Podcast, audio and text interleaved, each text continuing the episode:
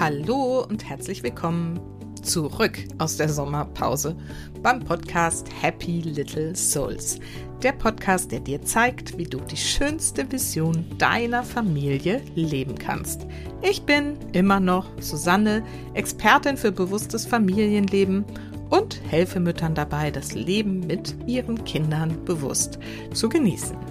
Und tatsächlich habe ich diese Sommerpause, die Sommerferien sehr genossen mit den Kindern. Ich habe wirklich wenig gearbeitet. Und obwohl das hier so verregnet war im Norden von Deutschland, haben wir es uns wirklich schön gemacht. Und manchmal muss man ja auch dieser Vorstellung von dem, wie man es haben will, ein bisschen nachhelfen. Und ich hatte ja eigentlich schon so die Vorstellung von ein bisschen Sonne in diesem Sommer. War jetzt hier oben, wie gesagt, nicht zu finden, also bin ich spontan mit meiner Tochter nochmal nach Italien geflogen. Da hat es dann die Sonne sehr, sehr gut mit uns gemeint und das hat so gut getan. Also Vielleicht ist das eine erste kleine Lektion, die du hier gleich mitnehmen darfst. Manifestieren bedeutet manchmal eben auch nicht irgendwie nur drauf zu hoffen, dass da irgendwas passiert und das Universum dir Sonne schickt, sondern da auch hinzufliegen, wo die Sonne sicher ist. Kann man ja auch auf verschiedene Lebensbereiche übertragen. Nun ja, also nun bin ich aber wieder zurück am Schreibtisch und freue mich wahnsinnig mit dieser ersten Folge wieder in die Podcast-Zeit einzusteigen. Und zwar habe ich ein wirklich spannendes Thema und ein sehr berührendes Gespräch mitgebracht. Es geht um buddhistische Psychologie und ich habe mit Sascha Nachtnebel darüber gesprochen. Er ist Karma-Trainer beziehungsweise also buddhistischer Psychologe und beschäftigt sich seit vielen, vielen Jahren mit dieser ältesten Therapieform der Welt, wie er selber erzählt. Und zunächst erzählt er natürlich von seinem eigenen Weg, wie er zu dem Thema gekommen ist und vor allen Dingen, wie es ihm geholfen hat, mit seiner eigenen, nicht ganz einfachen Vergangenheit und Kindheit abzuschließen. Und dann sprechen wir eben darüber, ne, was ist Karma, was ist buddhistische Psychologie im Gegensatz zu westlicher Psychologie, wo sind da die Ansätze, wie kann es gelingen, negative Emotionen nicht nur loszulassen, sondern sogar zu integrieren. Wie können wir dahin kommen, mit der Welt und uns selbst wirklich in Frieden zu sein und dadurch letztendlich wirklich glücklich zu sein? Das sind große Versprechungen, aber ich glaube wirklich, dass diese Folge sehr, sehr viele Impulse enthält, die dir sagen können, wie auch du das schaffen kannst. Und deswegen lasse ich jetzt Sascha zu Wort kommen und wünsche dir ganz viel Freude mit dieser Folge zum Thema buddhistische Psychologie.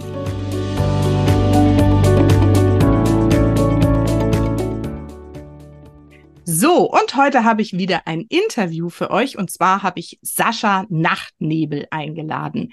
Er ist buddhistischer Life Coach und Karma Trainer und er unterstützt seit über 20 Jahren Menschen und Firmen auf dem Weg zum individuellen Erfolg und zur persönlichen Weiterentwicklung im beruflichen und privaten Leben. Die Grundlage seiner Arbeit sind die gesicherten Erkenntnisse der 2500 Jahre alten buddhistischen Psychologie als Wissenschaft von Ursache und Wirkung, was wir auch oft unter dem Begriff Karma kennen. Und genau darüber möchte ich heute mit ihm sprechen. Ich kenne Sascha jetzt schon eine ganz kleine Weile. Wir sind uns begegnet im Zusammenhang mit Karma, im Zusammenhang mit den Diamantschneider-Prinzipien, zu denen ich ja auch schon zwei Podcast-Folgen aufgenommen habe. Und ähm, in dem Zusammenhang ist mir Sascha begegnet. Und was uns noch verbindet, Sascha, das muss ich jetzt an der Stelle erzählen. Er wohnt nämlich direkt in meiner Lieblingsheimatstadt. Und äh, insofern haben wir da eine gute Verbindung zueinander, weil ich genau fühlen kann, wo er da wohnt und wie gut es ihm da geht. Sascha, ich freue mich total, dass wir das jetzt beschlossen haben, dass du heute mal über buddhistische Psychologie mit uns sprichst. Schön, dass du da bist. Ja, vielen Dank, Susanne, für die Einladung. Ich freue mich sehr, hier zu sein. Ja, ich freue mich auch wirklich. Und ähm, ja, meine Eingangsfrage ist ja immer, erzähl das noch mal ein bisschen mehr über dich. Wer bist du? Wer ist deine Familie? Und was machst du eigentlich so ganz genau? Ja, ähm, du hast ja schon erwähnt, ich bin buddhistischer Life Coach und habe die Ausbildung zum Heilpraktiker für Psychotherapie gemacht im Kloster hier um die Ecke, im Kloster Buddhas Weg, äh, bei der Susanne Bosch und dem Zen-Meister Tai Tien Son. Ich bin, ich wohne wieder in meiner Geburtsstadt Weinheim, dem ich eine ganze Weile in der Welt unterwegs war. Ich bin Vater von drei Kindern und ich lebe aktuell in einer sehr harmonischen Beziehung mit meiner Fernbeziehung in Stuttgart und einem vierten Kind.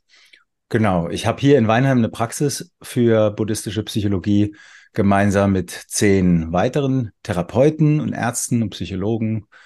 Und ja, ich studiere immer noch Buddhismus und zwar äh, sehr stark äh, bei Geshe Michael Roach, äh, einer, wenn nicht sogar der größten Quelle des Wissens zu Buddhismus in der westlichen Welt. Das ist ein ähm, ehemaliger Mönch, ein Erfolgsautor, ein erfolgreicher Unternehmer und ein unglaublich inspirierender und lustiger Lehrer auch.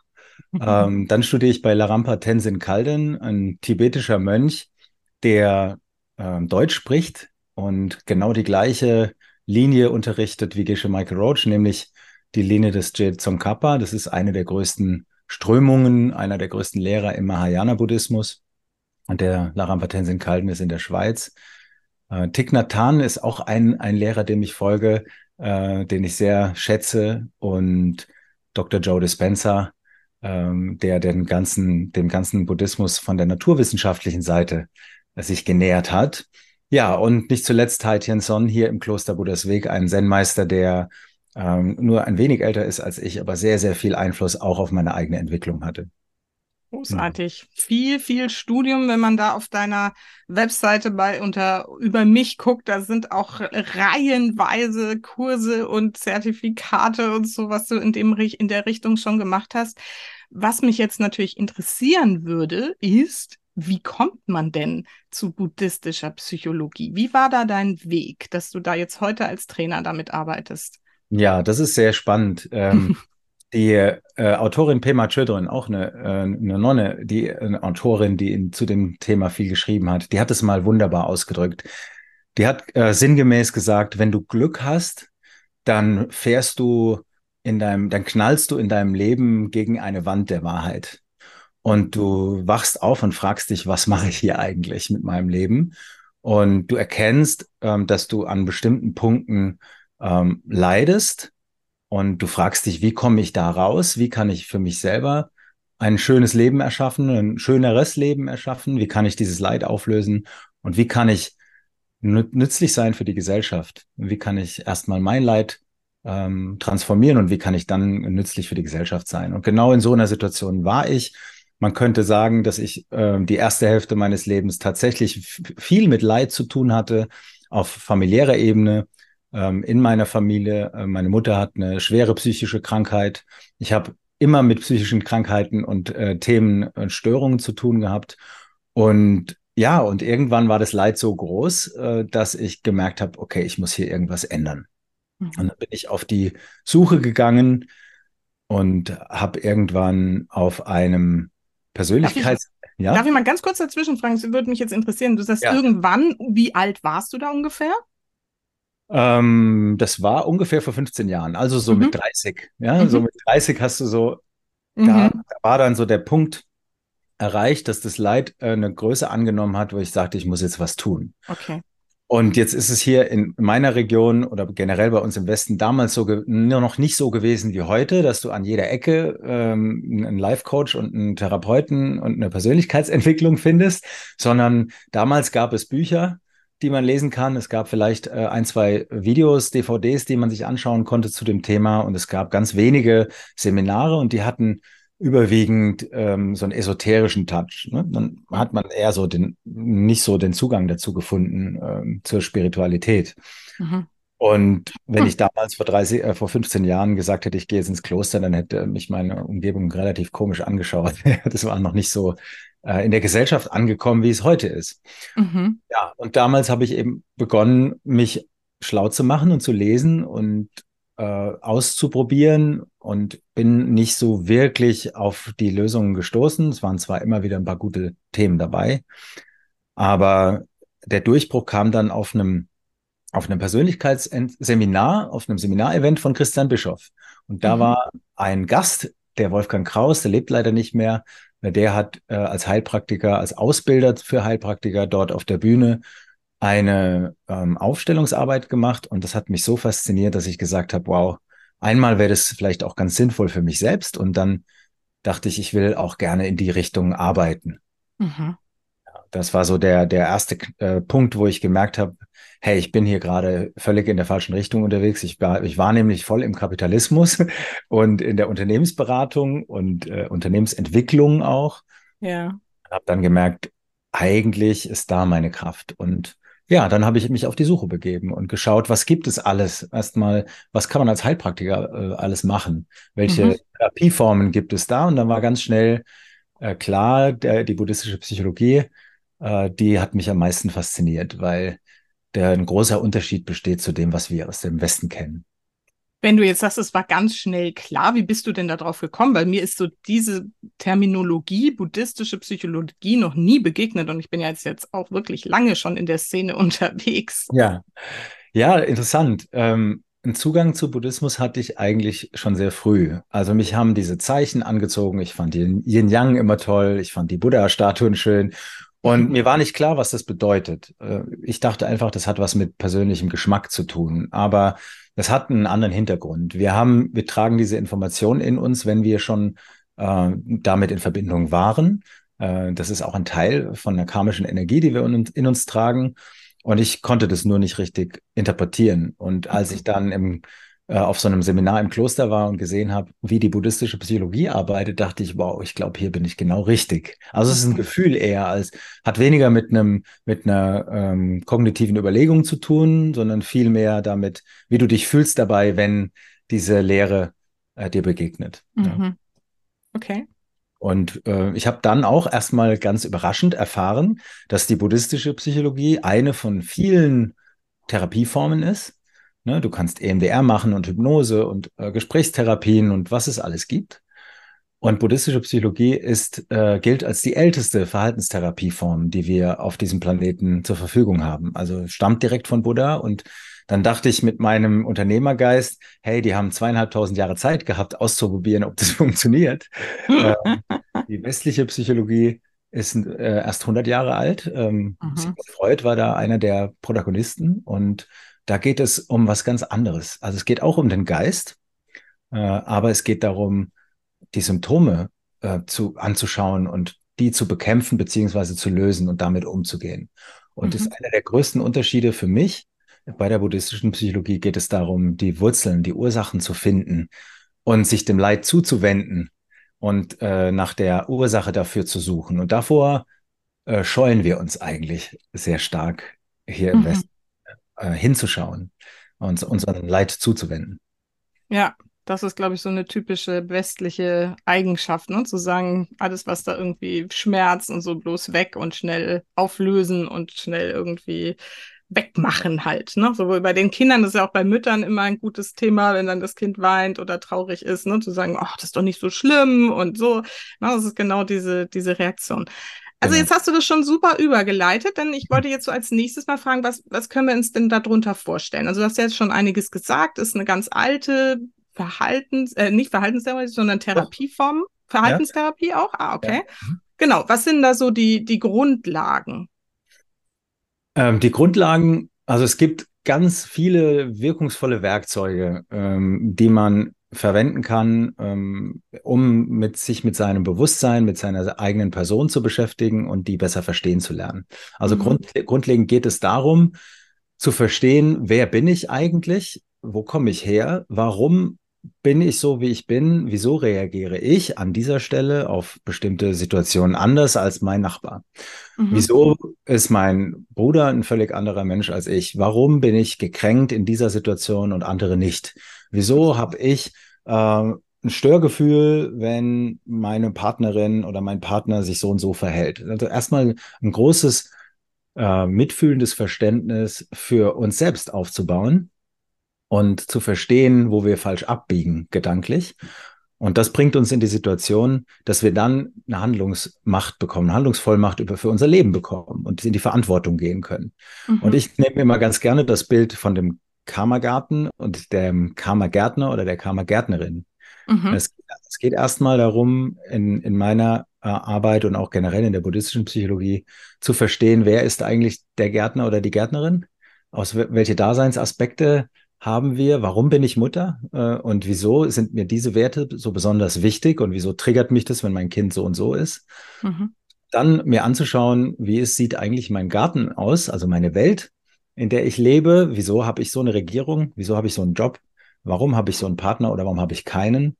Und dann zu verstehen, wie kann ich diesen Garten und diese Gärtnerin oder den, den Gärtner so verwandeln, dass es sich heilsam anfühlt, gut anfühlt, dass ich zufrieden bin und glücklich bin und die Welt um mich herum auch als glücklich wahrnehmen. Mhm. Das ist die, die Grundlage. Und allen voran steht ein Wort äh, im Buddhismus und das nennt sich auf Sanskrit Avidya. Ähm, auf Tibetisch heißt es Marikba. Äh, übersetzt, richtig übersetzt heißt es Missverständnis. Okay. Also es geht, es geht darum, das Missverständnis aufzuklären. Ähm, es wird sehr oft im Internet auch oder in Büchern mit Unwissen übersetzt oder mit Nichtwissen oder mit Ignoranz. Aber ich halte diese Übersetzung genau wie meine Lehrer auch für unpassend an der Stelle. Mhm. Es geht eher um ein Falschverstehen. Ja? Und die, es geht darum, dieses Falschverstehen aufzuklären. Und was verstehen wir falsch oder wer versteht was ja. falsch? das ist die große Frage und das ist genau die Grundlage. Und äh, äh, mit dieser Frage beginnt auch das persönliche Wachstum. Ja? Ah, okay. Was, was verstehe ich eigentlich falsch? Äh, ja? Ah, ah okay, I got wo it. okay. mein, wo ist denn eigentlich mein Missverständnis in dieser Welt? Mein Missverständnis mit mir selbst, äh, mein Falschverstehen meiner Eltern, wo mhm. verstehe ich eigentlich meinen Job, meinen Partner falsch? Wo, wo biege ich falsch ab, gedanklich? Wo mhm. kommen Konzepte oder wir nennen das auch Phänomene, geistige Gebilde, heißt, äh, wird das von Thich Nhat Hanh auch gerne genannt. Äh, wo, wo erzähle ich mir hier Geschichte, ja, Konzepte, die mit der Realität nichts zu tun haben? Und wir verstehen falsch, zum Beispiel, dass es da draußen eine Gefahr gibt, oder eine Regierung, die nicht das macht, was wir wollen, oder ein Job, der uns nicht gefällt, oder ein Nachbar, der uns angreift. Dass äh, wir glauben, dass da draußen irgendwo etwas ist, was eine Existenz aus sich heraus hat. Mhm. Das ist das Missverständnis. Äh, und in Wahrheit sind die Dinge eigentlich leer von inhärenter Existenz. Und das ist die Grundlage dieser Überlegung. Ja, Okay, ich kenne mich ja schon ein bisschen damit aus. Ich weiß genau, was du damit meinst, aber ich glaube, da musst du für meine Hörerinnen hier vielleicht noch mal ein bisschen deutlicher werden oder kannst du es noch irgendwie anders erklären? Was bedeutet das? Es ist leer, weil wir erleben es ja, der Nachbar, der uns anmeckert ja. oder ne, die Regierung, die irgendwie die ganze Zeit nur irgendwelchen Schwachsinn macht, offensichtlich. Ja. So, ne, also alle haben wir doch das gleiche Gefühl. Wieso ist es eigentlich leer und was kommt da von uns? Ja. Und du hast gerade genau diesen Satz gesagt, äh, dem wir, dem wir falsch, den wir falsch verstehen. Ne? Alle haben wir doch eigentlich das gleiche Gefühl. Mhm. Und ich erkläre das ganz gerne mit einem äh, einfach zu verstehenden Bild. Äh, stell dir einfach vor, ähm, du stehst auf einer Bühne, da steht die Susanne auf der Bühne zusammen mit dem Sascha und da sind 2000 Zuhörer oder Zuschauer jetzt. Wie viele Susannes und wie viele Saschas gibt es da auf der Bühne jetzt? 2000 vermutlich. Ja, noch, und noch ein mehr. Es gibt ah, nämlich nicht nur 2000 äh, Sichtweisen, die unterschiedlich sind. Also es gibt 2000 Versionen von Susanne und 2000 Versionen von Sascha plus die Version, die wir von uns haben. Mhm, also ich, ja. Sascha, habe auch ein Bild von mir selbst. Du, Susanne, hast auch ein Bild von dir selbst und nichts davon hat mit der wahren Susanne zu tun. Da muss ich jetzt mal so ganz äh, blöd reinfragen. Gibt es die wahre Susanne überhaupt? Ja, und das ist äh, interessant und das ist genau diese Frage, die im Buddhismus immer diskutiert wird. Wenn mhm. wir dieser logischen Lehre folgen, dann gibt es die nicht. Also ja. und äh, wir dürfen zur, zur Orientierung dürfen wir äh, dann sagen, es gibt die Susanne, ja, oder es gibt den Baum. Lass uns mal von den Menschen weggehen. Ähm, lass uns mal zu einer Blume gehen. Ja, eine Blume oder ein Baum äh, ist nicht nur ein Blatt so, oder eine Kombination aus Blättern und Stamm, ist auch immer noch nicht der Baum, weil dann fehlt noch Temperatur und Wasser und, und Bewegung und Es ist also nicht sein Einzelteil, kein einziges Atom in diesem Baum ist nur Baum. Mhm. Und die Summe aller Einzelteile reicht auch noch nicht aus, um Baum zu beschreiben. Mhm. Weil es gefehlt ja auch immer noch das Gefühl, was der Betrachter hat, wenn er den Baum anschaut. Es gibt Leute, die schauen einen Baum an und sagen, wow, der sieht total schön aus. Und dann gibt es Leute, die sagen, der muss da weg. ja? und das sind zwei völlig unterschiedliche Wahrnehmungen von diesem Baum. Mhm. Ähm, der Baum selbst hat damit aber nichts zu tun. Der ist leer von inhärenter Existenz. Der schreit nicht, ich bin dieser Baum. Äh, sonst müssten ihn alle Menschen gleich wahrnehmen. Mhm. Genauso wenig ist Susanne existent aus sich heraus, weil sonst müssten wir alle, alle 2000 Zuschauer, das gleiche Gefühl dazu haben, wenn wir Sascha und Susanne auf der Bühne anschauen. Ja, das mhm. ist nicht der Fall. Also können wir sagen, dass dieses Konzept immer nur mit uns als Betrachter zu tun hat und nicht mit dem Objekt, das wir betrachten. Okay, das heißt, so ein bisschen würde ich das jetzt so in meine Terminologie übersetzen. Da sind also eine Menge Dinge, die wir in unserem Kopf haben, Glaubenssätze, Muster, hm. ne, Wahrheiten in Anführungsstrichen und Unwahrheiten, die wir gelernt haben über das Leben. Und wenn wir etwas, einen Baum, einen Menschen, zwei Leute auf der Bühne anschauen, werfen wir quasi alles das, was wir schon im Kopf haben, da drauf und sehen es durch diese, ich sage jetzt mal, Filter, so wie es uns halt gegeben ist, die wahrzunehmen. Das aber nicht irgendwie was Objektives, sondern es ist halt immer subjektiv. Und deswegen, und jetzt kommen wir ja vielleicht an den spannenden Punkt, wenn ich das richtig verstehe, können wir es auch verändern, richtig? Genau, deswegen können wir es verändern. Wir projizieren auf eine leere Leinwand. Ja. ja und, und das ist das Spannende, und das, den Beweis kann jeder äh, mal in seinem eigenen Leben antreten. Äh, wenn wir Kinder haben, dann nehmen wir unsere Kinder ganz anders wahr, als die unsere Kinder wahrgenommen werden von den Lehrern mhm. oder von den anderen Müttern. Ja? Mhm. Also ich finde, mein Sohn ist total äh, hilfsbereit und liebenswürdig. Und dann sagt die Mutter vom anderen Kind, ja, ich äh, finde es nicht. Der ist, äh, der hat eine ganz andere Aura oder eine ganz andere Art und Weise. Und mhm. nichts hat mit dem Kind zu tun, sondern wir gehen in Resonanz. Ähm, wir, wir gehen in Resonanz, das heißt, wir, wir äh, projizieren äh, das Gefühl auf diese stark reflektierende Leinwand. Und je stärker wir mit den Menschen verbunden sind, auf beruflicher oder auf privater Ebene, desto mehr äh, verstärken die unsere eigene äh, Thematik noch. Mhm. Jetzt habe ich gerade eine Frage im Kopf, die muss ich jetzt unbedingt da reinstellen. Und ja. zwar ist es ja oft so, dass wir jetzt, ne, was weiß ich, eine Rückmeldung aus dem Kindergarten über unser Kind irgendwie bekommen und man denkt so, hä, reden wir über das gleiche Kind? ja. Das heißt, also zum einen ist es natürlich das, was die Erzieherinnen oder Erzieher in dem Fall irgendwie auf das Kind projizieren. Aber jetzt wäre für mich die Frage im Raum, das Kind verhält sich doch wahrscheinlich auch anders, weil es anders gesehen wird, oder? You know ja. what I mean? Ja, ich weiß genau, was du meinst. Also zum einen hast du natürlich recht, das, was die Erzieherin oder der Erzieher in dem Kind sieht, äh, das ist nichts anderes als das, mit, äh, mit was er in Resonanz geht. Ja? Mhm. Also wenn jetzt zum Beispiel ein Erzieher sieht, das Kind sagt, das Kind ist total aggressiv, mhm. dann geht der Erzieher, die Erzieherin mit der eigenen Aggressivität in Resonanz. Es trägt also, er trägt also oder sie trägt Spannungen und Aggressivität und Wut in sich, ungelöste Wut und sieht die dann äh, bei dem Kind. So. Ein anderer Mensch, der zum Beispiel in sich ruht und der ausbalanciert ist, der ähm, ein ausgeglichenes Leben führt, der sich gesund ernährt, der äh, spazieren geht und auf seine innere äh, Mitte achtet, der sieht in dem Kind dann, ah, guck mal, da lässt einer seiner, seinen Gefühlen freien Lauf. Da hat jemand Zugang zu seinen Emotionen. Ja? Mhm. Äh, der bewegt einfach die äh, Wut, die ihn gerade äh, berührt und lässt die raus. Und der hat ein ganz anderes Gefühl zu dem gleichen Kind, zu der gleichen Situation. Es sind also zwei äh, unterschiedliche Realitäten in einem und derselben Raum zur gleichen Zeit. Mhm. Und nichts davon hat mit dem Kind zu tun. Mhm. Ja. Genau. Aber trotzdem hat es ja Auswirkungen auf das Kind auch, ne? Also würde ich sagen, wenn jetzt ne, die eine irgendwie ne, ja. vielleicht davon getriggert ist, weil da irgendwas ist, was eben, ne, wie du es gerade so schön erklärt hast, die, die ja. Wut da irgendwie eigentlich ihre eigene Wut ist, die sie da irgendwie wiedergespiegelt, dann rastet sie ja auch aus, wird auch wütend, dann schaukelt sich im Zweifel hoch.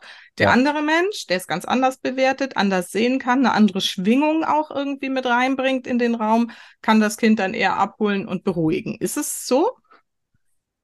Ähm, ja, Also klar, der Ausgeglichenere kann das Kind eher beruhigen und bringt eine andere Schwingung da rein. Und der, der Wütendere, der, der geht eher in die Ablehnung, ähm, weil er ja mit seiner eigenen Wut konfrontiert wird und die noch nicht aufgelöst hat. Klar.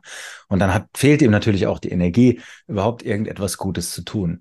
Jetzt kann aber genau an der Stelle die Aufklärung kommen, nämlich Rigba, also die Klarheit. Wenn der Erzieher an der Stelle versteht, hey, diese Wut kommt von mir, die trage ich in mir, hat mit dem mhm. Kind nichts zu tun, dann entsteht die Chance, das zu verändern. Jetzt mhm. kann ich, und, und noch einfacher ist es, wenn man mal auch von dem Beispiel mit dem Kind weggeht und das Ganze mal auf die Paarebene hebt. Ja? Mhm. Also wenn ich meinen Partner sehe und ich nehme wahr, dass der wütend ist, dann kann ich an der Stelle verstehen, das hat mit meinem Partner überhaupt nichts zu tun. Das ist die ungelöste Wut in mir selbst, die ich darauf projiziere. Mhm. Jetzt kann ich, jetzt habe ich die Chance zu sagen, okay, wie kann ich denn jetzt mich gut um mich kümmern? Wo ist denn dieser blinde Fleck? Wo trage ich denn diese Wut in mir und kann mich gut um mich und mein inneres Kind kümmern? Das wäre heilsam äh, für die Beziehung. Ich könnte aber auch, und das ist leider heute immer noch vermehrt der Fall, direkt in die Konfrontation mit meinem Partner gehen und sagen, schau mal, wie wütend du bist. Ja, du bist total aggressiv, immer. Und in dem immer. Moment, genau, immer. Und in diesem Moment erzeuge ich natürlich alles andere als eine heilsame Beziehung. Mhm. Okay. Ja. Also ich glaube, das ist so ne, diese, diese Grundlage der Leerheit, das zu verstehen, dass es immer von uns kommt. Immer. Alles, was wir erleben. Ich würde es jetzt trotzdem gerne nochmal nachfragen. Wie ist das so mit dieser Regierung? Ja. ja. Also, das ist ein schönes Beispiel. Ja. Äh, die Regierung, das hat mich vor drei Jahren auch beschäftigt, als dann, äh, war vor drei Jahren oder mhm. vor zwei? Ja, ich glaube, vor drei Jahren waren Wahlen hier in Weinheim.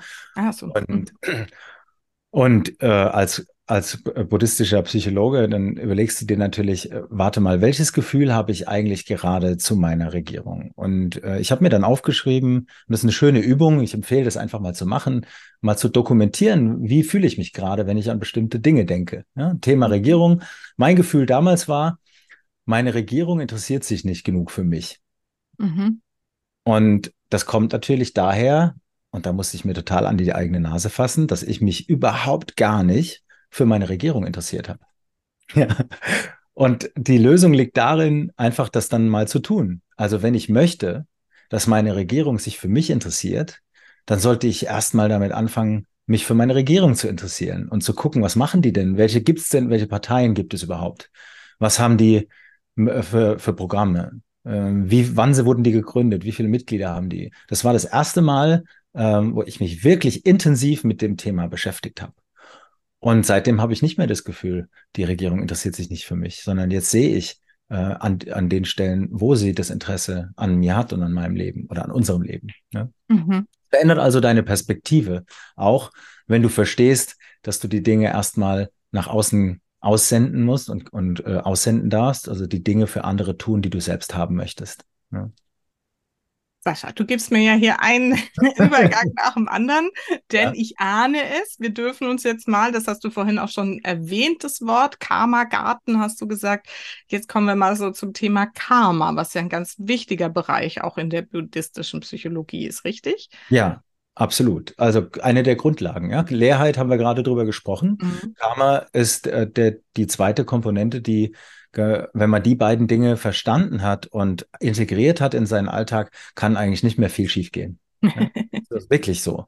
Ja. Und äh, Karma ist ein Sanskrit-Wort und bedeutet, ähm, Karma bedeutet Handlung, Arbeit, ja, etwas tun. Und es beschreibt eine Energie. Mm, es beschreibt sowas wie eine Energiesignatur, die ich mit meinem mit meinem Leben, mit meiner Existenz aussende. Du kannst dir das so vorstellen im Garten als Gärtnerin, äh, wie, wie eine Gärtnerin, die die ganze Zeit, während sie durch den Garten läuft, Samen verteilt überall. Ja? Und wir machen das, wir erzeugen Karma über drei Kanäle. Ähm, einmal über unsere Gedanken. Alles, was wir denken, erzeugt eine Schwingung. Ne? Sogar messbar. Wir können Gedanken sichtbar machen heutzutage. Gedanken sind nichts anderes als elektrische Ströme. Und äh, einer meiner Lehrer, der, äh, Lama Tenzin Kalden, hat diesen wunderbaren Satz gesagt, unser Geist erzeugt eine der stärksten Energien im Universum. Mhm. Und wenn ich etwas denken kann, dann habe ich mit diesem Gedanken kann ich Materie beeinflussen. Ich kann zum Beispiel an etwas Schönes denken und dann kriege ich eine Gänsehaut. Mhm. Mein Körper reagiert, ja. Oder ich kann an etwas Gruseliges denken und dann kriege ich auch eine Gänsehaut. Oder ich, ich bekomme Angst. Ja. Mhm. Ich kann jetzt auch äh, mir Sorgen machen, zum Beispiel, oh, wo bleibt mein Kind, wo bleibt mein Kind, wo bleibt mein Kind? Und dann wird mein Körper reagieren und auch mein Umfeld wird reagieren. Mhm. Ich beeinflusse also mit meinen Gedanken sehr stark mein Garten, mein, meine Welt. Der zweite Weg, wie man Karma erzeugt, ist über die Sprache, über die Worte, die ich spreche. Und da ist es sehr deutlich, ähm, das sind messbare Schwingungen. Und zwar nicht nur Audio, Schall, sondern tatsächlich auch äh, Information. Und wenn jeder von uns kennt das, du kannst eine WhatsApp-Nachricht lesen oder du kannst eine Sprachnachricht hören. Bei der Sprachnachricht kommt, kommt tausendmal mehr Information mit als bei dem reinen Text, den du abliest. Na, du mhm. hast vorher vielleicht gelesen, du hast gefragt, wie geht's dir denn heute? Und dann kommt als Antwort, als Text, gut. Punkt. Jetzt kommt sofort unsere Projektion. Ja, also äh, der andere hat vielleicht äh, gesagt gut oder er hat gesagt gut. Oder er hat gesagt, gut. Yeah, gut. Ja, gut. So, wir hören es aber nicht. Äh, Sprache ist ein ähm, extrem ähm, wichtiger P Punkt. Also alles, was ich mit meinen Worten formuliere. Ähm, dabei ist es wichtig, wie wahr sind meine Worte, wie freundlich sind die und wie notwendig. Das sind so die drei Überprüfungen, hm. die ich immer wieder machen kann. Äh, ist es wirklich wahr, was ich gerade sage? Ist es freundlich und ist es überhaupt notwendig? Und wenn ich, äh, wenn ich durch diese drei Tore mit meinen Worten durchkomme, dann, dann macht es Sinn zu sprechen und diese Schwingung zu erzeugen. Ja. Weil, also Moment, da fehlt mir jetzt gerade noch so ein bisschen der Bogen. Wenn mhm. wir diese drei Kriterien darauf anlegen, dann erzeugen wir gute, gute Energie oder ja. Was? Genau. Dann? Okay. dann erzeugen wir gutes Karma, genau. Gutes Karma. Genauso okay. wie mhm. wir, also gute Energie, ja, mhm. gute, mhm. gute Handlung. Wenn mhm. ich genauso mit den Gedanken, ich denke positiv, ah, mhm. ich muss mir keine Sorgen machen, ich vertraue meinem Kind, ich vertraue meinem Partner, dann äh, erzeuge ich eine gute Schwingung, mein Körper geht in die Entspannung, jetzt bin ich ein positiv schwingender Mensch. Mhm. Ich könnte mir auch Sorgen machen mit meinen Gedanken. Wer weiß, ob mein Partner treu ist oder meine Partnerin. Wer weiß, ob mein Kind rechtzeitig nach Hause kommt. Hoffentlich ist nichts passiert. Wie sollen wir den nächsten Monat bezahlen? Dann erzeuge ich negative Schwingungen. Ich bin also ein negativ schwingender Mensch. Und das mhm. ist nichts anderes als Karma. Ja? ja, okay. Mit den Worten genau das Gleiche. Und die, ich kann laut und unfreundlich sein oder ich kann lügen, ich kann äh, un, unnötige Worte sprechen oder ich kann äh, einfach auch schweigen. Das ist manchmal auch gut. Mhm. Und erzeuge dadurch dann positive Schwingung. Und der dritte Weg ist die Handlung, die Tat an sich. Ich mhm. kann jemanden, jemandem helfen, indem ich eine alte Frau über die Straße bringe und äh, oder einen alten Mann. Ich kann aber auch ähm, mit der Fliegenklatsche Lebewesen töten. Ja? Oder ich kann, ähm, ich kann äh, mit 250 auf der linken Spur mit Lichthupe auf der Autobahn fahren. Das sind Handlungen, ähm, die negative Schwingungen erzeugen. Nicht nur in uns, sondern eben auch im, dann, die sende ich auch aus, diese, diese Schwingungen. So, und jetzt hat die Karma-Lehre die Eigenschaft, also diese, diese drei Wege, über diese drei Wege erzeuge ich diese Energie und Karma potenziert sich immer. Das heißt, mhm so wie im Garten, ich pflanze quasi karmische Samen ein und nach einer gewissen Zeit kommt eine Ernte. Und diese mhm. Ernte ist immer größer als das, was ich gepflanzt habe. Ja. ja. Okay. Und das ist, ähm, Dr. Joe Dispenza hat es äh, naturwissenschaftlich schön beschrieben. Er hat gesagt, die Gedanken erzeugen elektrischen Strom. Dieser elektrische Strom erzeugt Gefühle. Ja, also Gedanken erzeugen Gefühle. Gefühle sind nichts anderes als elektromagnetische Schwingungen. Und da sind wir schon im Magnetismus. Mit elektromagnetischen Schwingungen ziehe ich bestimmte Situationen in mein Leben. Ja? Mhm. Schwinge negativ, dann ziehe ich Negativität an. In meiner Terminologie ist das ja einfach das Gesetz der Anziehung. Ne? Das Gesetz der Resonanz auch. Und das ähm, macht für mich auch so, ne, seitdem ich das so richtig durchdrungen habe, total Sinn und finde es eben total spannend, dass das schon in diesen alten Schriften, ne, ich meine, zweieinhalbtausend Jahre alt hast du gesagt ja. oder haben wir gehört, ja. so, dass die das im Prinzip auch schon begriffen haben und ja. beschrieben haben. Ja, und das Spannende ist, die haben einfach nur andere Worte dafür gefunden mhm. und eine andere Terminologie dafür gefunden, andere Bilder. Aber sie haben eben auch, was ich ganz besonders interessant finde, sie haben zweieinhalbtausend Jahre Zeit gehabt, das zu überprüfen. Und das ist auch was, was mich am Buddhismus total reizt, nämlich, dass es nicht eine Religion ist, die dir vorschreibt, was du zu glauben hast und äh, das auf gar keinen Fall in Frage stellen sollst, sondern der, genau das Gegenteil ist der Fall. Der ja. Buddhismus sagt, überprüfe das mach ein Experiment, hinterfrag das immer wieder, schau mal, ob es für dich funktioniert, ja. Und das mhm. fand ich super sympathisch von Anfang an, weil ich dachte, ja, endlich mal jemand, der mich herausfordert, jetzt soll ich das mal mit meinem eigenen Leben überprüfen. Mhm. Und ich mhm. habe das überprüft und ich war geschockt. Mhm. Ja, weil diese, äh, diese zweieinhalbtausend Jahre äh, dieser Lehre haben ja dazu geführt, dass man nicht nur ausprobiert hat, sondern man hat auch dokumentiert. Ja. Okay. Es gibt im Buddhismus 84.000 äh, Formen der dokumentierten Art von Ursache und Wirkung. Okay. Das heißt, äh, du kannst im Prinzip nachlesen, ähm, wenn ich dies und das mache, dann kommt am Ende das und das in meinem Leben dabei raus. Oder wenn, wenn mir die und die Situation in meinem Leben begegnet, dann liegt es daran, dass ich in der Vergangenheit das und das gemacht habe. Da spricht man von karmischen Zusammenhängen oder auch Korrelationen. Und das war für mich total der Augenöffner. Ja, mhm. weil ich endlich mal einen Hinweis hatte, wo, äh, da sollte ich mal nachschauen in meinem Leben. Und das habe ich natürlich dann getan und äh, das war ähm, ja der riesengroße Aha-Moment. Mhm. Super spannend. Also ich ähm, muss da jetzt nur gerade einen Gedanken auch noch mal kurz reinwerfen, weil es, das, dieses, dass der Buddhismus das eben nicht so festschreibt, das finde ich daran auch so schön, sondern immer sagt, ich muss deswegen auch gerade ein bisschen grinsen, dieses Don't Trust Verify, das kenne ich gerade noch aus so einer ganz anderen Szene irgendwie, okay. in der ich mich gerade so ein bisschen rumtreibe, aber das ist halt, finde ich, so eine tief, tief, tief wichtige Botschaft irgendwie an alles und jeden und so und dass, dass das da in dem Buddhismus eben schon so drin ist und es ähm, erinnert mich jetzt gerade daran, vorhin im Gespräch hatte ich ja gefragt, so, ne, und wie ist das, gibt es die wahre Susanne? Hast du gesagt, ja, darüber diskutieren die noch. Ja. So, ne? Also ich meine, zweieinhalbtausend Jahre ist ja schon mal eine lange Zeit und trotzdem gibt es ne, zu manchen Sachen eben vielleicht immer noch nicht so die eine Wahrheit und das ist dann irgendwie so das, sondern es sind Erfahrungslehren und es sind ähm, jetzt ne, offensichtlich gut dokumentierte und damit auch irgendwie irgendwie nachvollziehbare, aber eben nicht unbedingt, also korrigiere mich, wenn ich das falsch interpretiere, aber nicht unbedingt jetzt bewiesene, so ist es, sondern es ist einfach durch diese mhm. ganze Erfahrung und so weiter, ist es irgendwie logisch und nachvollziehbar und wenn man es macht, merkt man es ja auch, dass es funktioniert, ja. richtig? Ja, genau. Also es geht genau darum, nämlich auszuprobieren, selbst auszuprobieren, wie und ob ich das in meinem Leben so verifizieren kann. Ja, ja. darum geht es. Und äh, jeder, der das anfängt auszuprobieren und ernsthaft betreibt und mit, mit dem Wunsch, es für sich selbst als Experiment zu betreiben, der wird feststellen, hey, das stimmt, die haben recht. Ja, das, mhm. das hat, macht Sinn. Mhm. Du hast gerade gesagt, äh, wir diskutieren noch, ob es die Susanne wirklich gibt. Also wir wissen, dass es diese eine Susanne nicht gibt. Ja, du existierst. Also, okay. Ja, das wissen wir. Mhm. Wir wissen, äh, im Prinzip ist das ein Konzept.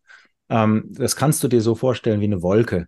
Du kannst eine Wolke nicht greifen, du kannst sie nicht festhalten. Die Wolke verändert sich ständig.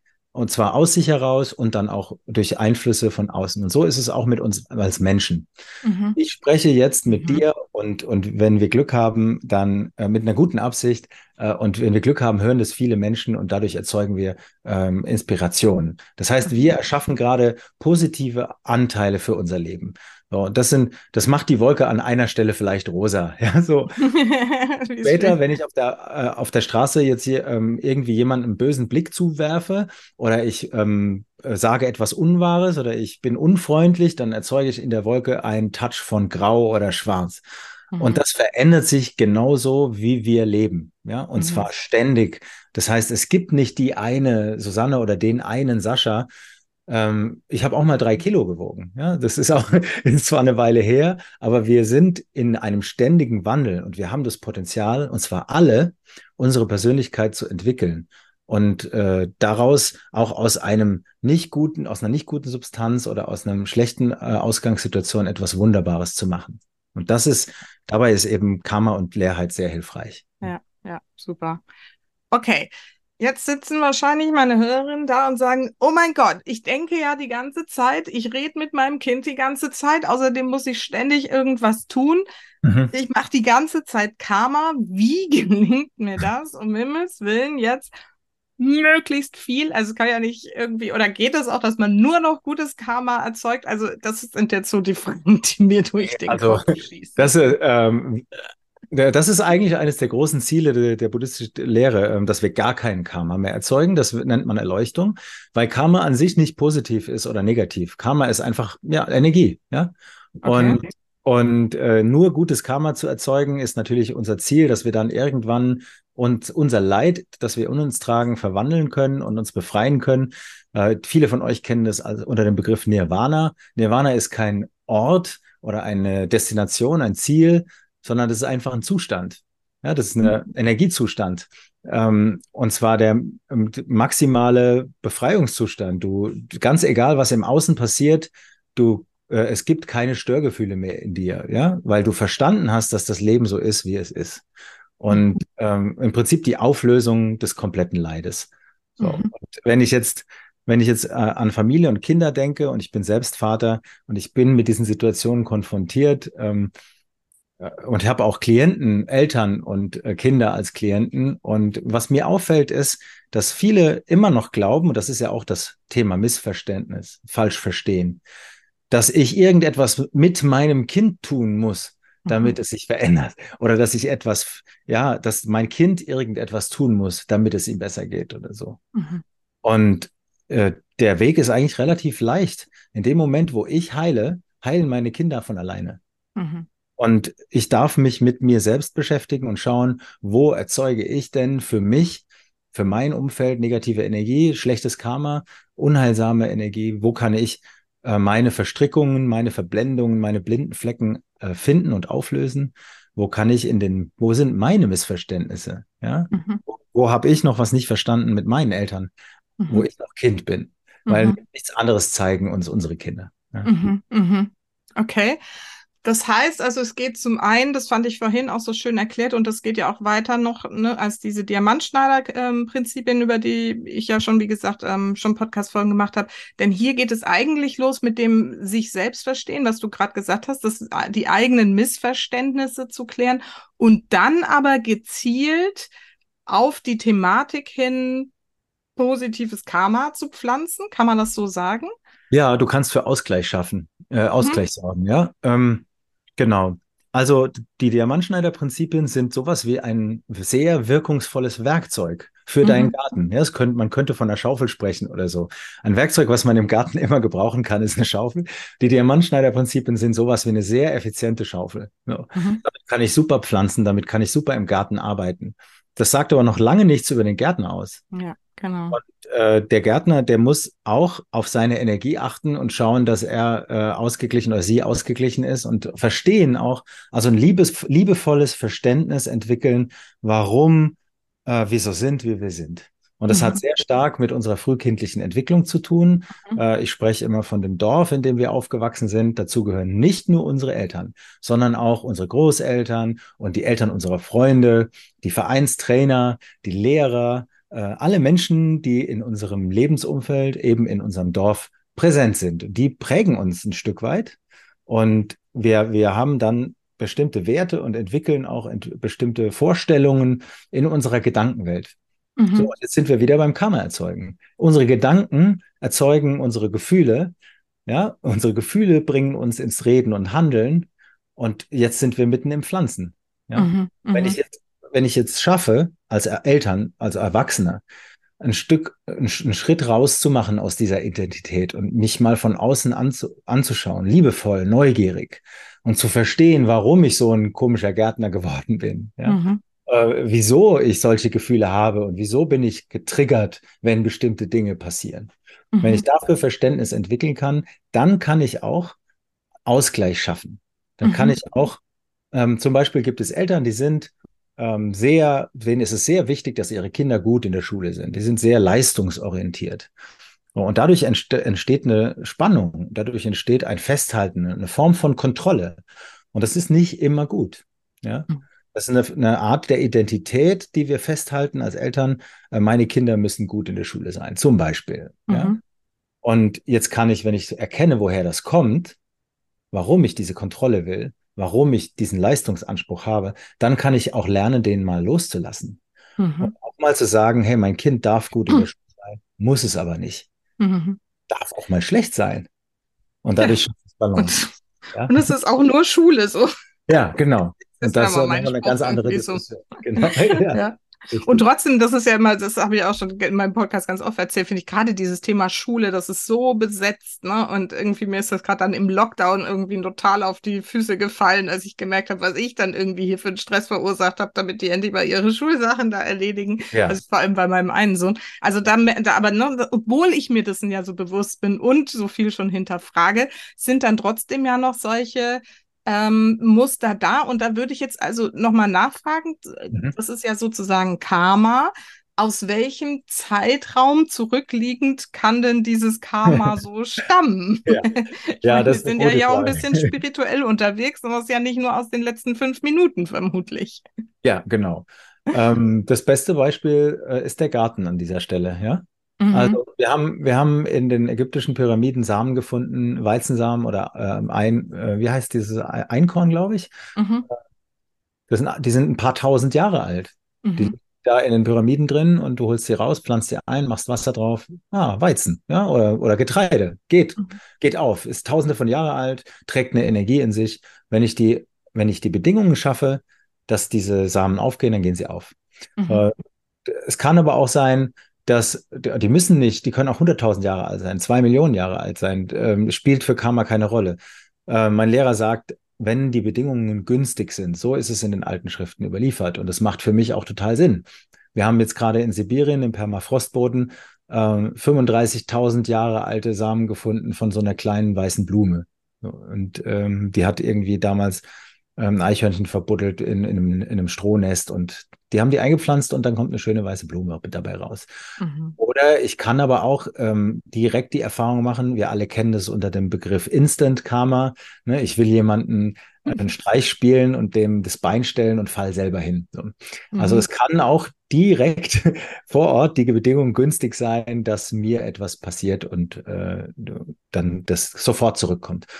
Ähm, was man überprüfen kann mit Hilfe der Korrelationen, äh, ist, ähm, woher kommt das Ergebnis. Ja, das kann ich überprüfen. Das gibt mir so einen Anhaltspunkt. Und Gische Michael hat zum Beispiel zwei sehr interessante Bücher dazu geschrieben, äh, in, dem ins, in denen insgesamt 149 Korrelationen dokumentiert sind. Also einmal das Karma der Liebe und einmal ähm, der, der Diamantschneider. Da sind äh, Beispiele aufgeführt, die uns dabei unterstützen können, rauszufinden, zum Beispiel, warum werden meine Rechnungen so unpünktlich bezahlt? Oder warum werde ich immer betrogen von meinem Partner? Oder wieso bin ich immer so gestresst? Wieso habe ich nie Zeit, in meine Ruhe zu kommen? Ja, Mhm. genau. Und äh, das finde ich sehr, sehr spannend, auch rauszufinden, einfach, warum sind die Dinge so, wie sie sind. Wie finde ich das denn konkret raus? Also ich gucke mir das Ergebnis wahrscheinlich an, was ich jetzt gerade erlebe. Ne? Mich zum Ja. Beispiel, mein Partner hat mich betrogen. Ja. Aber woher weiß ich denn dann, woher das kommt? Wenn Das das hat, ja. 10.000 Jahre her ist. Ja, also wir finden es nicht immer raus. Wir kriegen nur eine Idee, woher es kommen könnte. Aha. Was wir aber auf jeden Fall herausfinden können, ist, ob es sich um ein Unkraut in unserem Garten handelt oder um eine. Blume. ne? Und das finden wir raus, indem wir, indem wir darauf achten, wie wir uns dabei fühlen. Ich mache mal ein Beispiel. Also du, du gehst in den Supermarkt und du gehst einkaufen und jetzt ist vor dir jemand, äh, der drängelt sich an der Kasse vor. Mhm. In den meisten von uns löst das ein Störgefühl aus. Ne? Wir, wir, wir halten das für unverschämt, für respektlos, ähm, für frech ähm, und in uns entsteht das Gefühl der Wut so, und vielleicht des Zorns oder bei manchen vielleicht auch Enttäuschung oder, oder Minderwertigkeit. Und wenn ich mir jetzt diese Situation anschaue, dann ist es nichts anderes, als wenn ich in meinem Garten ein Unkraut entdecke. Oh, guck mal, da ist ein Unkraut. Und jetzt kann ich mich als Gärtner mal kurz einen Moment rausnehmen und mal in mich reinfühlen. Was löst die- diese Betrachtung dieses Unkrauts in mir für ein Gefühl aus? Und dann, da ist es hilfreich, auch diese ganzen negativen Gefühle mal, diese Emotionen mal zu benennen. Im Buddhismus gibt es drei Arten von Gefühlen. Positive, neutrale und negative. Und die, und die am uns besten bekannten sind die negativen Gefühle. Und da jede Emotion hat einen Namen. Zum Beispiel Eifersucht, Neid, Wut, Zorn, Hass, Gier. Alle Emotionen, die da negativ behaftet sind, die fallen uns sehr schnell auf. So, der Typ drängelt sich vor an der Kasse und in mir kommt Entrüstung und äh, Wut hoch. Mhm. Und jetzt kann ich auf Pause drücken und kann einen Satz formulieren. Ah, ich habe in der Vergangenheit irgendwann mal mich irgendwo vorgedrängelt, respektlos anderen Menschen gegenüber gehandelt und habe dadurch in diesen Menschen das Gefühl der äh, Entrüstung und der Wut ausgelöst. Das ist das, daher kommt's. So. Deswegen begegnet mir diese Situation. Und jetzt kann ich eine Entscheidung treffen. Entweder ich sage, ach, ich kann damit ganz gut umgehen, es ist jetzt nicht so wirklich störend, uh, I don't care. Ja, dann ist es nicht wirklich schlechtes Karma, was gerade aufgegangen ist, weil das Gefühl nicht stark ist und ich komme mit der Situation gut klar. Mhm. Oder ich sage, das stört mich wirklich vehement und ich will das ändern. Ich will das nicht mehr in meinem Garten haben, dieses Unkraut. Ich habe keine Lust mehr darauf. Dann muss ich eine Entscheidung treffen und sagen, okay, wenn ich das nicht mehr haben will, dann muss ich eigentlich nur zwei Dinge tun. Erstens, ich muss aufhören, respektlos anderen gegenüber zu sein, mich vorzudrängeln und die dadurch wütend zu machen. Und dann kann ich mal schauen, wo mache ich das denn in meinem Alltag? Wo sind denn Leute, die eventuell wütend sind? Vielleicht habe ich einfach, bin ich nicht achtsam genug, ja? Vielleicht bin ich äh, so getrieben von meinem Ehrgeiz, von meinem Job. Ich bin so blind äh, für die Themen, dass ich das gar nicht wahrnehme, wie unachtsam und respektlos ich anderen gegenüber bin, zum Beispiel beim Parkplatz klauen oder beim äh, Umgang mit meinen Kindern. Ja? Mhm. Wenn ich zum Beispiel an meinem Kind ziehe und sage, komm jetzt, wir müssen los, komm, komm, wir müssen los, da vorne in der Zukunft, da ist dein Glück. Nicht hier, in, nicht bei der Gänseblume, die du gerade hier so toll findest. Nein, auch nicht bei der Pfütze, in die du jetzt springen willst. Komm, wir müssen weiter. In dem Moment handle ich respektlos. In dem Moment äh, erzeuge ich Wut in meinem Kind zum Beispiel. Ja? Mhm, mh. Weil es will den Moment genießen und ich will aber nicht, ich sage, da vorne ist das Leben, nicht hier im gegenwärtigen Moment. So. Mhm, mh. Damit sollte ich aufhören. Ja? Mhm. Und das Zweite, was ich tun kann, ich kann anfangen, das Gegenteil zu machen.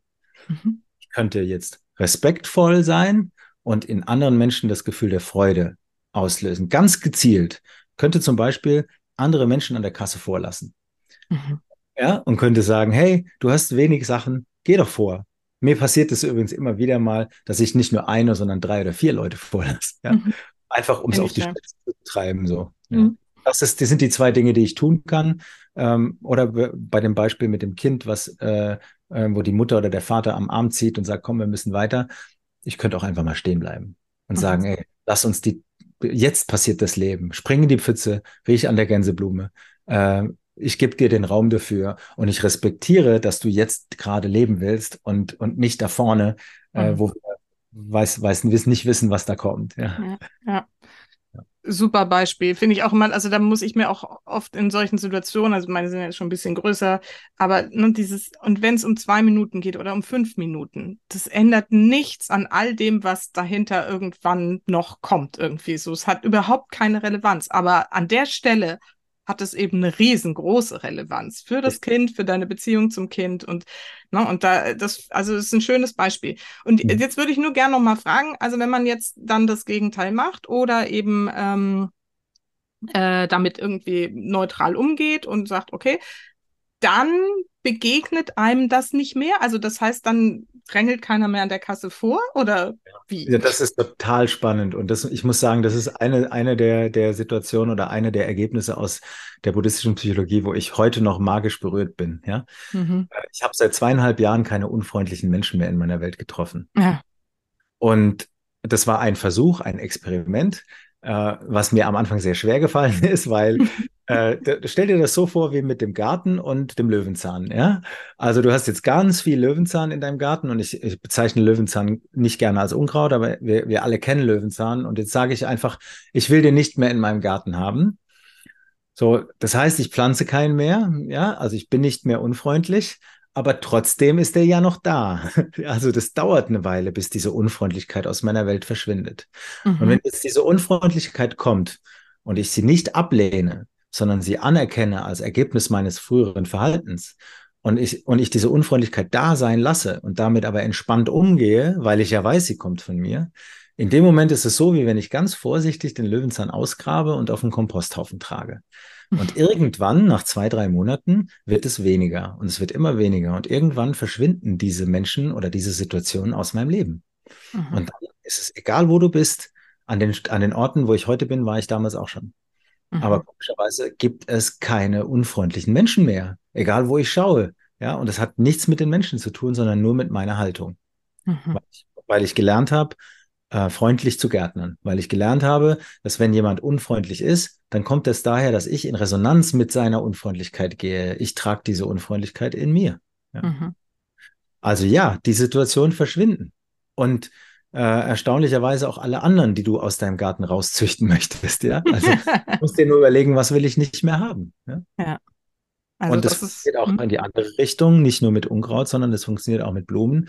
Also wenn dir zum Beispiel etwas fehlt, wie zum mhm. Beispiel Zärtlichkeit oder Nähe oder Auf, ähm, Aufmerksamkeit, was uns ja auch immer wieder begegnet in Partnerschaften oder Beziehungen, ähm, auch in Beziehungen mit unseren Eltern, ja, wenn uns da zum Beispiel Verständnis fehlt oder oder ähm, Beachtung oder oder Zeit, ja, dann wenn es nicht da ist in meinem Garten, dann liegt es daran, dass ich es nicht gepflanzt habe. mhm. Also vielleicht sollte ich mal gucken, wo kann ich mehr Verständnis haben? Wo kann ich mehr proaktiv Zeit verbringen? Wo kann ich mehr Achtsamkeit äh, mitbringen? Und dann wird sich das von ganz alleine verändern. Ja. Mhm. Und das Spannende ist ja auch, ähm, dass man das gar nicht jetzt mit der Person selber, ne, das ist mir noch so im Kopf, wenn man jetzt mit dem Partner irgendwie diese Themen hat, muss man nicht dem Partner Aufmerksamkeit geben, was ja oft manchmal so ein Gefühl von, mm, das will ich aber gerade gar nicht. ja. Sondern man darf dann zum Beispiel der eigenen Mutter mal gegenüber aufmerksam sein oder auch den Kindern, da fällt es ja am allerleichtesten vielleicht, aber wirklich mal dann eben diese bewusste Entscheidung zu treffen, ich bin jetzt mal ne, ganz für dich da, Handy weg und so weiter und diese Aufmerksamkeit zu, dem Kind zu schenken, der Mutter zu schenken, einer Freundin zu schenken, whatever. Ja. Das wirkt sich ja dann trotzdem auch auf die Partnerschaft aus, richtig? Absolut. Und an, an der Stelle ist es ganz wichtig zu verstehen, dass wir die Energie mitbringen sollten, wenn wir in den Garten gehen. Also wenn wir Gartenarbeit machen, ja. Wenn du selber nicht in deiner Mitte bist, mhm. wenn du selbst nicht ausgeglichen bist, wenn du nicht gut auf dich geachtet hast, dann hast du deine Verantwortung als ähm, Eigenverantwortung als und Selbstliebe als äh, Gärtner Care sozusagen nicht wahrgenommen. Ja? Okay, und äh, und und das ist nicht gut, weil dann dann bist du, das ist so, wenn man dir die Augen verbindet und äh, dich durch deinen Garten schickt, da kommt nichts Gutes dabei raus. Mhm. Das heißt, du solltest erstmal darauf achten, dass du ein gewisses Grundmaß an Balance mitbringst. Und das kannst du jeden Tag tun, indem du jeden Tag meditierst, indem du die Ruhe, Auszeiten dir gönnst, indem du deinen Energiehaushalt unter Kontrolle kriegst, indem du dich ausreichend bewegst, ausgewogen ernährst, nicht zu viele negative Nachrichten schaust oder am besten gar keine, äh, indem du ähm, äh, genau den gleichen Redeanteil hast wie den Schweigeanteil und zuhörst, genauso wie du redest. Und dann kommt, dann entsteht eine Ausgeglichenheit und erst dann kann ich aus, auf dieser stabilen Position, kann ich anfangen, gut zu gärtnern im Außen. Mhm. Ja? Dann kann ich äh, gut arbeiten. Und das ist der gleiche Grund, warum im Flugzeug, äh, wenn diese Masken von der Decke fallen, man sich zuerst die selber aufsetzt, damit man dann anderen helfen kann. Mhm. Weil wenn ich anfange, in meinem Umfeld überall zu helfen und mich dabei vergesse, dann falle ich um. Und das alle erleben wir, das nennt sich Burnout oder Boreout und äh, der, zig andere Bezeichnungen dafür in unserer aktuellen Welt.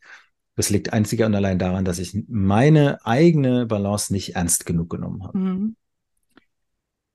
Ich finde es alles so spannend, auch weil es ne, so gut zu dem passt, was ich, wie gesagt, aus eigentlich einen ganz anderen Zusammenhängen trotzdem irgendwie inzwischen schon so verstanden habe und auch die ganze Zeit ja hier in dem Podcast schon erzähle, ne, gerade den Müttern irgendwie. Ja. Ähm, aber äh, weil du das gerade sagst, was wir alle so aus der Gesellschaft irgendwie so gut kennen, Burnout, ne, und dieses gestresst sein und sowas, das ist ja schon gefühlt ein gesellschaftliches Thema. Wobei natürlich gibt es irgendwie die, die sich davon nicht anstecken lassen. Aber ist das dann so ein, also gibt es sowas wie kollektives Karma? You know, weißt du, was ja, ich meine? So? Also, dass ja. das irgendwie so ganze Gesellschaften betrifft irgendwie? Ja, natürlich. Also kollektives Karma bedeutet übersetzt nicht anderes als kollektive Schwingung oder kollektive Energie. Ja, mhm. klar gibt es sowas. Wenn du, wenn ein Alkoholiker mit zehn Tennisspielern in Urlaub fährt, dann ist es unwahrscheinlich, dass die zehn Tennisspieler Alkoholiker werden. Es ist sehr wahrscheinlich, dass der Alkoholiker anfängt, Tennis zu spielen. Mhm. Und andersrum, ein Tennisspieler, der mit zehn Alkoholikern in den Urlaub fährt. Ja? Ähm, das wird schwierig. Äh, und genauso gibt es auch kollektive Energie und kollektives Karma. Ich als Mensch kann überlegen, was ist ein gutes Umfeld für mich? Mhm. Wo, was brauche ich gerade, um in meine Mitte zu kommen? Ja, mhm. muss ich, äh, wenn ich mich abends hinsetze und zwei Stunden Nachrichten schaue vom Leid der Welt und mir Kriege anschaue und negative Informationen, dann brauche ich mich nicht wundern, wenn ich negative Schwingungen in mir trage. Mhm. Das ist das, was du angesprochen hast. Wir haben hier besonders in Westeuropa, in Deutschland, eine Kultur der Angst geschaffen, eine Kultur der Sorge mit einer Überversicherung und mit einem Achtung, du bist nicht gut genug Information. Ja, die Werbung erzählt uns die ganze Zeit, nein, deine Kleidung ist nicht gut, dein Haus ist nicht groß genug, dein Auto sieht kacke aus, du brauchst einen besseren Urlaub. Das heißt, im Prinzip wird dir immer erklärt, du bist nicht gut genug, du bist im Mangel. Mhm. Und das ist der Motor des Kapitalismus, weil wenn du im Mangel bist, und da sollst du auch bleiben, dann wirst du immer wieder konsumieren und konsumieren und konsumieren. Das ist das Ziel von Kapitalismus. Und wenn du aber in die Fülle kommst, weil du schon wundervoll bist, weil du weißt, dass du ein Geschenk für die Welt bist, weil du weißt, dass du so wie du bist in Ordnung wundervoll bist, dann, dann ist das viel, viel heilsamer für dich, aber ganz schlecht für den Kapitalismus, weil dann kaufst du nichts mehr und dann willst du auch nicht mehr in Urlaub fahren, weil dann bist du plötzlich auf Balkonien happy. Mhm. Ja. Und wenn wir uns mal bewusst machen, dass jeder einzelne Mensch von uns eines der verrücktesten Rennen der Welt gewonnen hat, des Universums, ja. 330 Millionen Spermien im Schnitt. Wir haben gewonnen. Jeder einzelne von uns hat gewonnen. Ja, also, wenn man sich das mal bewusst macht, dass wir schon Gewinner sind in dem Moment, wo wir empfangen werden. Mhm. Äh, und, und wie wir uns alle als Verlierer fühlen, wie oft wir uns als Versager und minderwertig fühlen, dann ist es schon traurig und ist auch ein Zeichen der Gesellschaft. Und ich kann aber auch die Gesellschaft verändern. Die kommt nämlich auch von mir. Mhm. Wenn ich eine Veränderung in der Gesellschaft sehen möchte, dann muss ich die einfach nur in mir selber herbeiführen. Mhm. Ja, wenn ich sehe, dass die Gesellschaft äh, angeblich eine Identität hat, nämlich sie ist stressig oder so, dann kann ich ja mal gucken, wo denn der Stressanteil in mir ist, mit dem ich in Resonanz gehe. Mhm. Ja. Und deswegen passt dieser Kalenderspruch auch, du musst selbst die Veränderung sein, die du in der Welt sehen willst. Das ist Karma. Ja. ja. ja. Es macht einen Unterschied, ob du die Blechdose aufhebst und in den Müll wirfst, wenn du sie siehst, oder ob du sie liegen lässt. Beides geht, beides erzeugt eine Form von Energie. Ja. Mhm. Ja, schönes Beispiel. Und ne, gut auch nochmal diesen großen Zusammenhang zu verstehen, dass wir das nicht nur für uns selber machen, sondern letztendlich damit auch irgendwie was Positives für die Welt bewirken. Erstmal dann auch mhm. erstmal im System Familie natürlich, ne, weil das ganze System Familie verändert sich natürlich, wenn wir anfangen, ähm, gute Blumen zu, zu pflanzen und eine ja. gute Gärtnerin auch zu sein. Also diesen Aspekt finde ich halt so wirklich wertvoll, das zu verstehen. Und dass sich das aber von hier aus dann auch wirklich ausbreiten kann, weil dann beeinflussen wir das direkte Umfeld und dann ne, fangen die vielleicht auch an und dann wird es halt ja. immer mehr und das äh, führt vielleicht dazu, dass die Welt insgesamt mal ein bisschen, also zumindest unsere westliche Welt, ein bisschen wieder friedlicher wird. Ja, und ich würde da gar nicht unterscheiden zwischen westlicher und Rest. Die ganze Welt, mhm. das ganze Universum verändert seine Schwingung in dem Moment, wo wir eine Entscheidung treffen, etwas aus einer guten Absicht zu tun. Mhm. Und die mhm. Absicht ist die größte Kraft hinter allem Kammer und hinter aller äh, Schwingung. Wenn mhm. ich mit einer guten Absicht etwas tue, und gute Absicht bedeutet nicht ich bezogen, sondern äh, genau das Gegenteil, ja. ja. Wenn ich äh, nützlich und hilfreich für die Gesellschaft sein möchte, dann reicht es vollkommen aus, wenn ich ein bisschen Müll sammeln gehe im Wald. Das ist wunderbar, ja. Dann ist meine Absicht wunderbar. Aber wenn ich mich jetzt dabei filme, äh, wie ich Müll sammle und das auf Instagram stelle und mich äh, dafür abfeiern lasse, dann ist die Absicht nicht ganz selbstlos, ja? sondern dann geht es um mich selbst.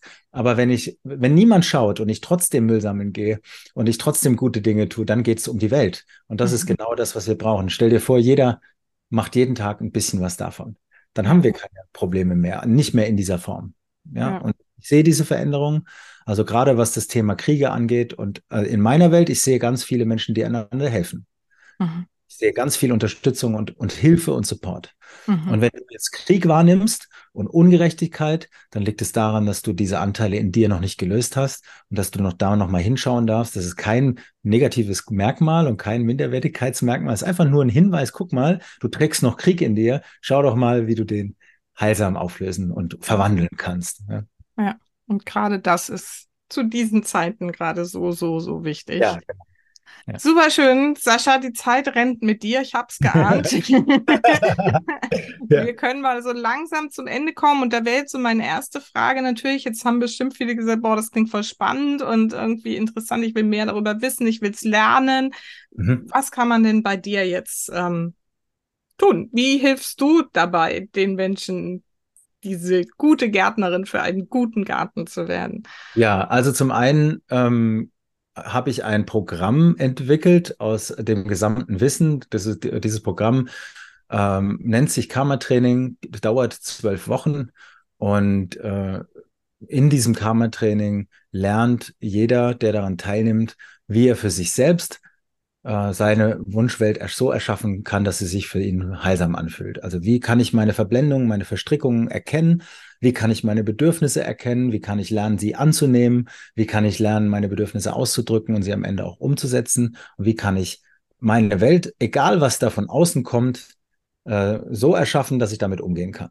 Mhm. Und wie kann ich ein friedliches Leben mit innerer Ruhe und Freiheit führen, und Gesundheit und in Verbindung kommen mit mir selbst und dann auch mit anderen und wie kann ich meine zer zerbrochenen Verbindungen oder strapazierten Verbindungen heilen äh, zu meinen Eltern, zu meinen Kindern, zu meinem Partner. Wie, wie geht das? Und das Schöne ist, es dauert zwölf Wochen und danach äh, war es das auch. Ja, also die Menschen äh, werden, die bleiben nicht jahrelang und werden äh, Cliffhanger-mäßig äh, äh, gehalten, sondern ich, mein Ziel ist es so schnell wie möglich ähm, aber auch so nachhaltig wie möglich den Menschen beizubringen, wie ich das selbst geschafft habe, mich aus dieser schwierigen Situation zu befreien.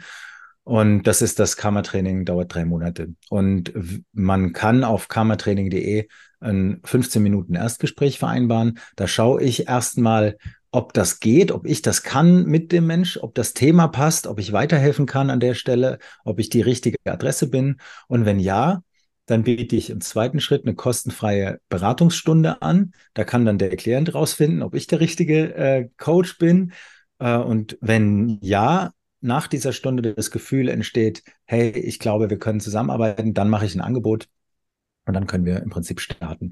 Ich arbeite immer nur mit drei Klienten pro Monat zusammen, damit die Energie und die Kapazität auch da ist, weil ich mich selbst ja auch in Balance halten will.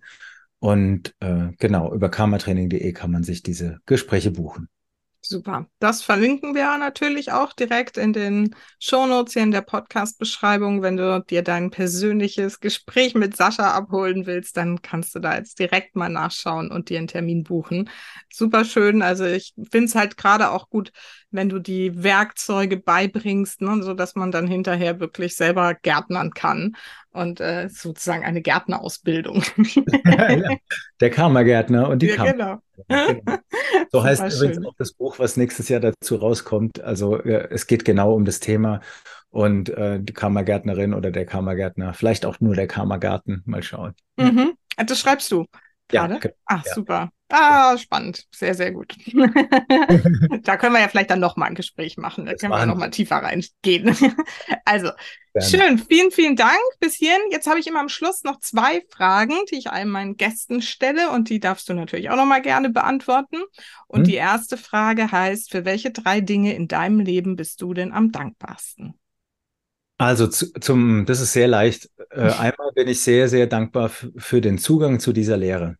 Mhm. Äh, dass ich das Karma habe, diese, diese Lehre lernen zu dürfen und ähm, dass ich die, ja, die Energie erzeugt habe, offensichtlich in der Vergangenheit, dass diese Lehre äh, zu mir gekommen ist und im, insbesondere im Rahmen dieser Lehre meine Gelübde, die mir geholfen haben, mein Leben grundlegend zu verändern.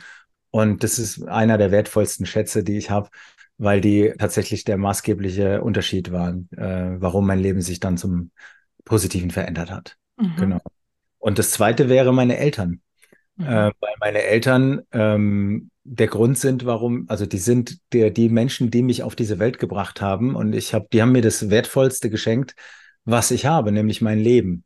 Mhm. Und dafür bin ich ihnen sehr, sehr dankbar, auch wenn sie äh, sehr, sehr viel Leid verursacht haben in meinem Leben. Aber ich bin ihnen mega dankbar, dass sie, äh, dass es sie gibt und dass ich äh, mein Leben durch sie bekommen habe. Mhm. Das dritte, wofür ich sehr dankbar bin, ist das Verständnis über die fünf Säulen für, für mein Glück, die ich immer habe.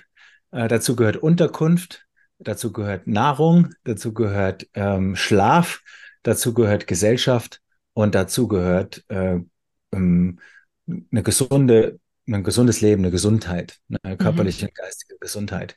Und ich wache jeden Morgen auf und mache mir bewusst, dass diese fünf Dinge immer präsent sind, äh, dass ich die immer habe. Ich bin sehr, sehr reich und die Basis für Glück ist da, wenn ich diese fünf Dinge habe. Und wir alle haben diese fünf Dinge und können jeden Tag dafür dankbar sein. Mhm. Und das bringt mich in die Situation, dann auch dankbar zu sein für meine wundervolle Partnerin und für meine Familie und alle Dinge, die da noch sind. Mhm. Ja. Mhm. Ja. Voll schön. Vielen Dank. Und ich merke schon, ne, also wenn man da schon an sowas dann zupft, da gibt es noch viel, viel mehr, worüber ja. man sprechen könnte. Ja. ja, mit denen ganz viele Türen auf dann, ja.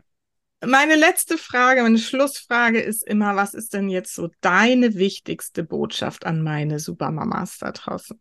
Ähm, da würde ich mich gerne den Worten meines äh, hochgeschätzten Lehrers Gesche Michael Roach bedienen. Mhm. Der, der, dem wurde nämlich mal eine ähnliche Frage gestellt und seine Antwort darauf war so bahnbrechend für mich, dass ich mich direkt angemeldet habe für ein Seminar bei ihm, um rauszufinden. Okay. Jetzt halte ich mich schon mal fest. äh, das, der erste Punkt ist, verstehe, dass deine Welt von dir kommt.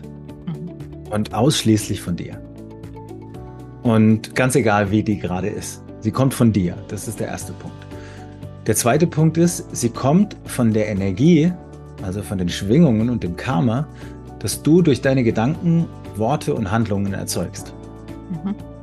Und der dritte Punkt ist, freu dich jeden Abend, bevor du ins Bett gehst, darüber, was du an guten Dingen für die Welt und für andere getan hast. Mhm. Nutz diese Energie und gieße deine guten Samen, die du in deinem Garten gepflanzt hast, indem du dich darüber freust, was du alles Gutes getan hast. Mhm. Das sind die drei Punkte, die Gesche Michael Roach äh, genannt hat damals auf die Frage. Und ich finde das einfach, dass wenn, was mehr kann man nicht dazu sagen. Ja. ja ist ja. die Essenz, ne? Die Essenz von ja. all dieser von ganzen Lehre und ja.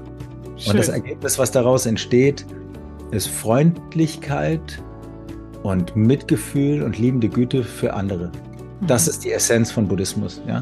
Mhm. Also Freundlichkeit gegenüber anderen Lebewesen. Das mhm. beschreibt im Kern, worum es in dieser Lebenseinstellung geht. Mhm.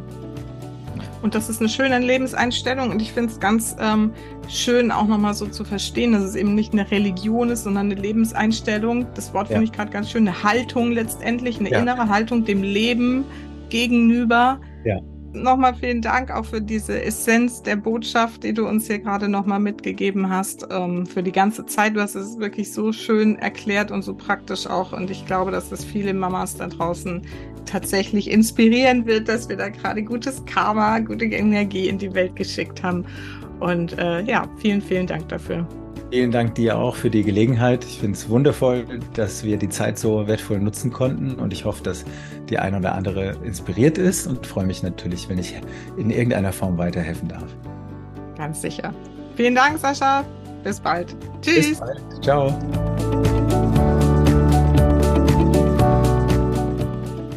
So, na, hat dich das Thema Karma überrascht oder inspiriert? Schreib mir gerne entweder auf Facebook oder Instagram unter meine Posts dort, wie es dir mit der Folge gegangen ist und welches Learning du vor allen Dingen daraus mitgenommen hast. Und ansonsten freue ich mich natürlich, wenn du diese Folge oder am besten gleich den ganzen Podcast weiterempfiehlst an andere Mütter, an andere Familien, die vielleicht auch zu sehr im Hamsterrad stecken und sich von ihren Gefühlen und Stress und Hektik übermannen lassen und dem eigentlich gern entfliehen wollen. Jetzt wünsche ich dir aber erstmal eine schöne Woche und vergiss nicht, Familie ist, was du daraus machst. Alles Liebe, bis ganz bald, deine Susanne.